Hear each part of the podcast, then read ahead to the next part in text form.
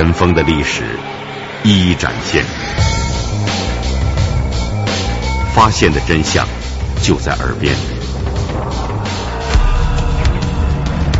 尘封档案，现在解开悬疑的谜团。二零零五年的每日零点，尘封档案就要登场。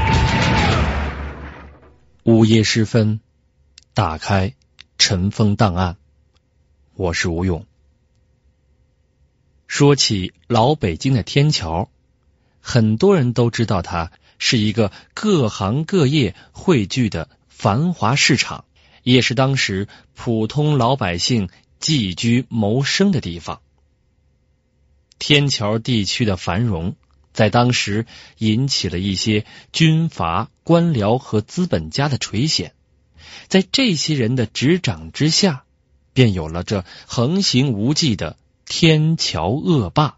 一九四九年，北京和平解放以后，天桥恶霸的气焰被迫收敛，但是他们并没有死心，也没有低头认罪。那么，这些天桥恶霸最终得到的是怎样的结果呢？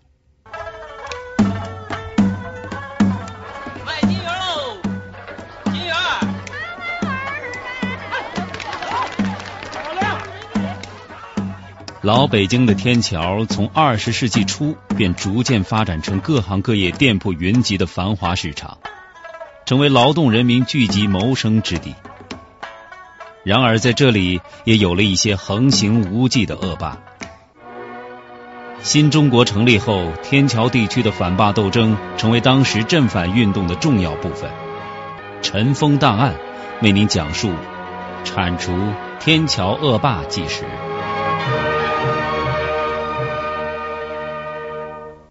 天桥地区乃至整个北京市的镇反工作。从人民解放军入城之日起就开始了。北京市公安局退休干部陈建庭为我们回忆起当时的情况。初期主要是抓紧了对土匪特务的搜捕和对反动党团特务分子登记工作，同时呢，还通过工作组和公安派出所大力进行教育，发动群众。培养群众积极分子的工作。一九四九年四月十五日下午，一批觉悟了的人民群众自发的组织起来，将民愤极大的南霸天孙永贞扭送到了区人民政府，要求开大会控诉其罪行。市公安局外务分局将这个孙永贞收押起来了，并于第二天。在先农坛首次召开了控诉大会，原计划一两千人的控诉会，结果到会的群众达到一万人之多。由此可见，群众反霸斗争热情之高。由于北平刚刚解放，政府对北平的历史了解和现实的调查，以及对反霸的政治意义认识不足。以致过分强调教育改造，忽视了严厉惩办，所以对逮捕起来的孙永贞只判处了五年有期徒刑。对天桥恶霸之一的林家五虎的林文华等恶霸，还有特务，只是搞了登记和收容学习。受残害的群众对此很不满意，对中国共产党的政策心存疑虑。而那些恶贯满盈的恶霸特务，则是心存侥幸，嚣张如故。为了迅速建立和巩固革命秩序，以保障人民民主权利，并顺利进行生产建设以及各项社会改革，一九五零年十月十日，中共中央发出了关于纠正。镇压反革命活动的右倾偏向的指示，俗称“双十指示”。双十指示深刻的分析了斗争形势，要求坚决纠正镇反中宽大无边的偏向，全面贯彻党的镇压与宽大相结合的政策。处在镇反斗争一线的北京市公安局外五分局，根据北京市委以及市局的统一部署，把天桥地区的反恶霸斗争作为重点，先后召开了科股所长会、全区干部会、治安积极分子会、群众大会，层层发动。针对一些群众怕蒋介石回来要变天。和恶霸势力大等顾虑，以分局长为首，各级干部纷纷深入到一家一户去宣传党的政策和革命的前途，动员受迫害的群众大胆揭发检举恶霸的罪行。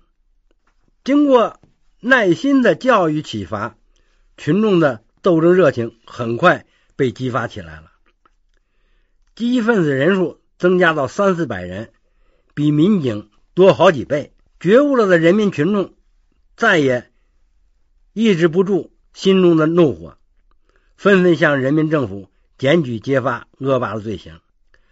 天桥的恶霸迅速被孤立起来了，如吉祥戏院的职员赵清泉，原来投向北霸天；一贯道头子刘香亭被刘。当做干儿子看待，在党的政策感召下，赵很快认清了形势，和刘湘亭划清界限，积极为政府工作，协助政府搞到了很多刘湘亭的罪证材料。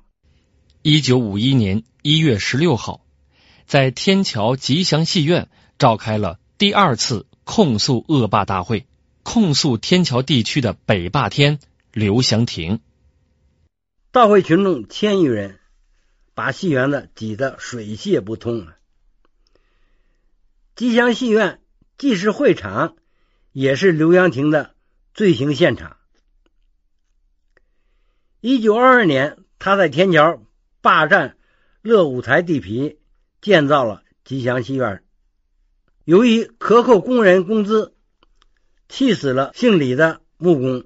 戏园子盖好开业以后，他又要独霸，把跟他合股的人姓魏的给气死了。控诉会上，苦主和知情的群众纷纷控诉和揭发他霸占天桥大街五号卖油饼的狄玉海的房产，诱骗底借他的高利贷，将底夫妇二人逼死。一九四七年。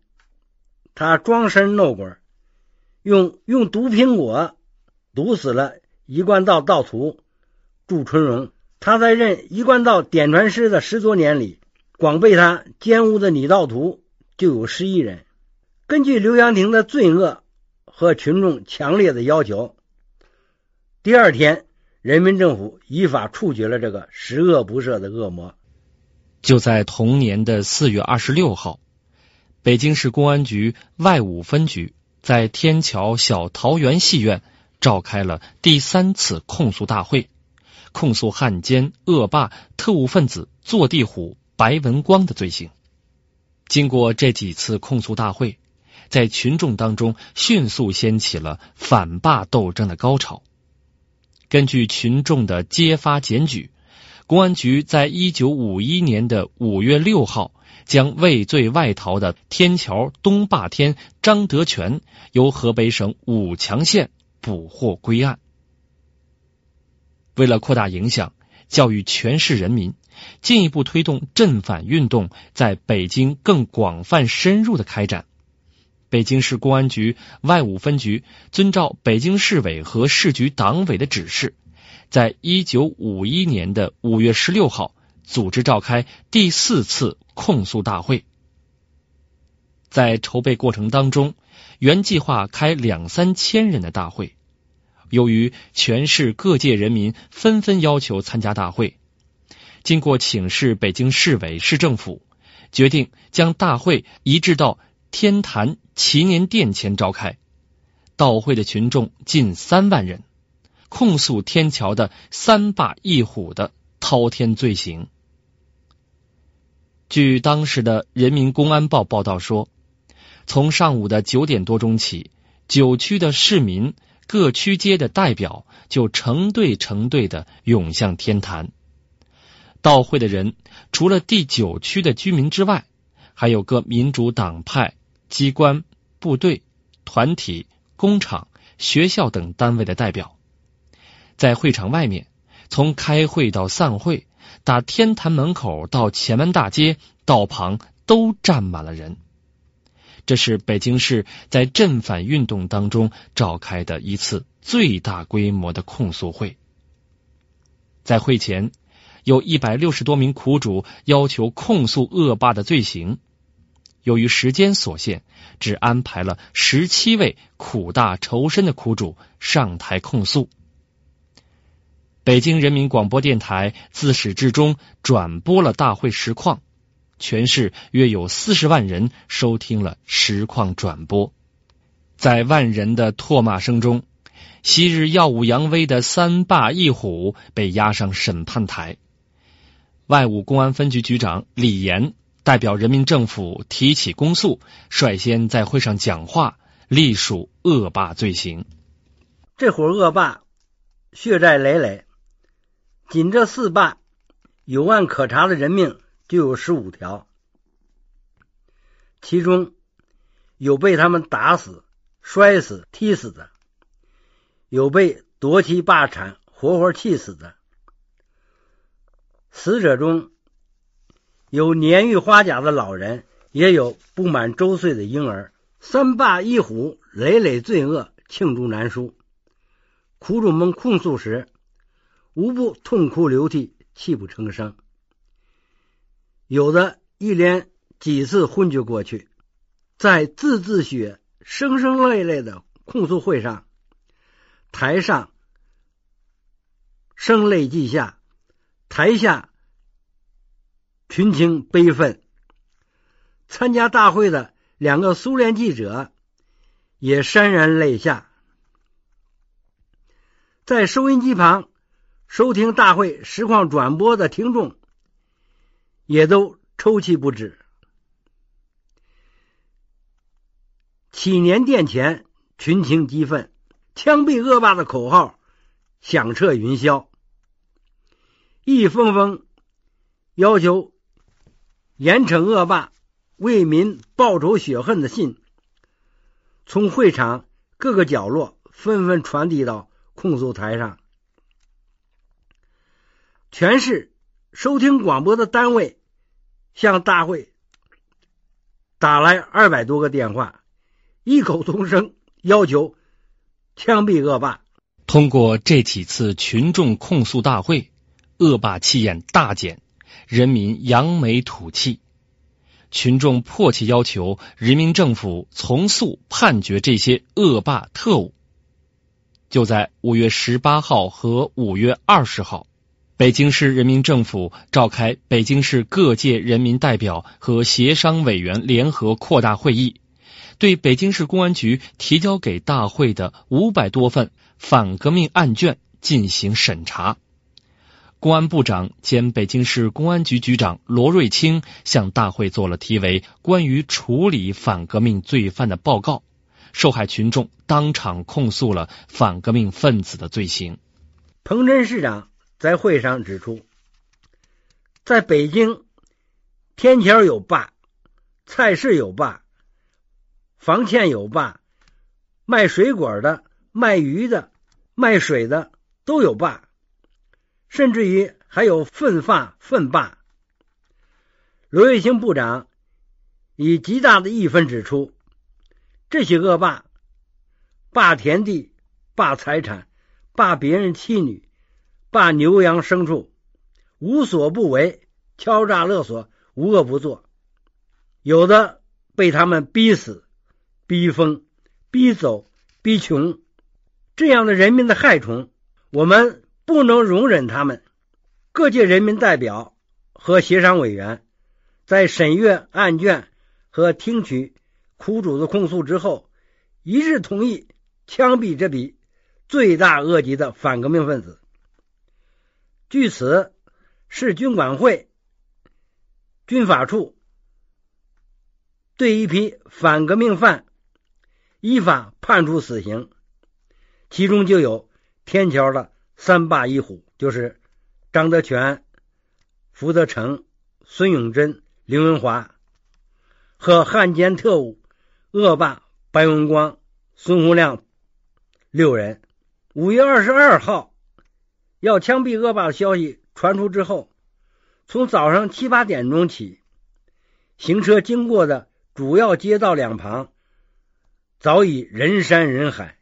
下午两点，行车过处，马路两旁的群众欢声雷动，坚决镇压反革命、人民政府万岁的口号声、掌声彼起此伏，震撼着。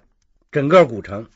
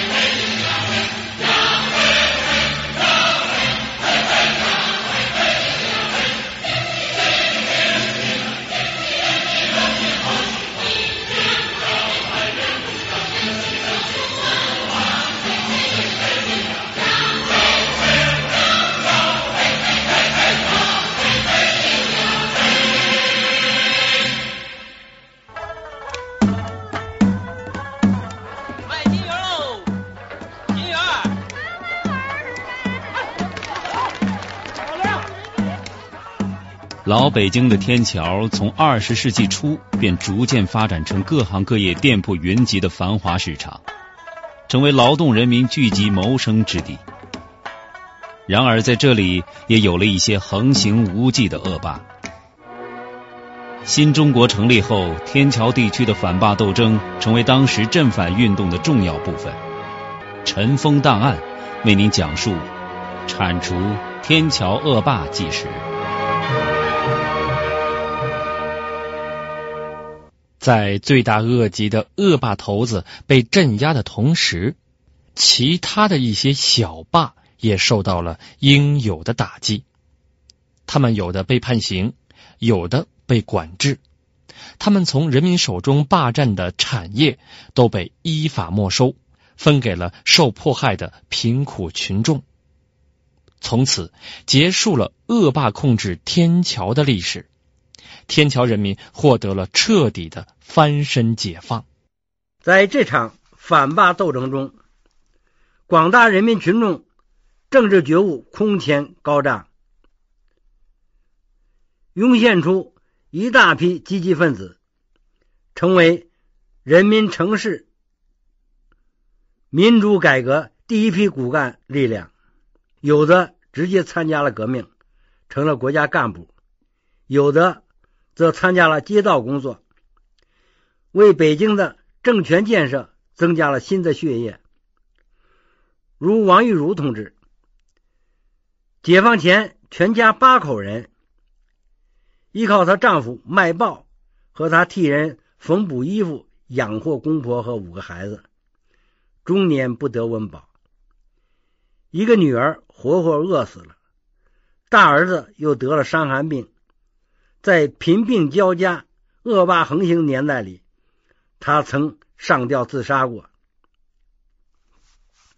解放后，在反霸斗争中，他成为街道第一批积极分子，后被选为居委会主任，带领街道居民建工厂、办食堂和街道服务站，并积极送儿子参军，被选为全国妇女代表、全国列军属代表和北京市人民代表。一九五九年，他光荣的加入了中国共产党，后来任天桥粉末冶金厂厂长。扫除恶霸，党和政府的威信大大提高，公安机关和群众的关系更加密切了。搬掉恶霸的天桥地区，在党和人民政府的关怀之下，很快呈现出了前所未有过的社会秩序的安定、人民安居乐业的新面貌。喝茶吧去。好啊，好，回见，回见。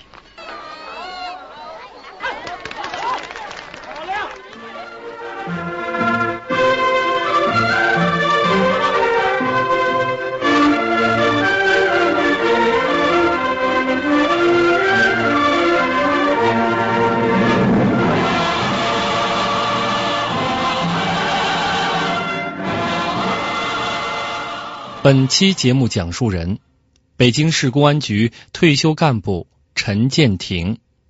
我是吴勇，下次节目再见。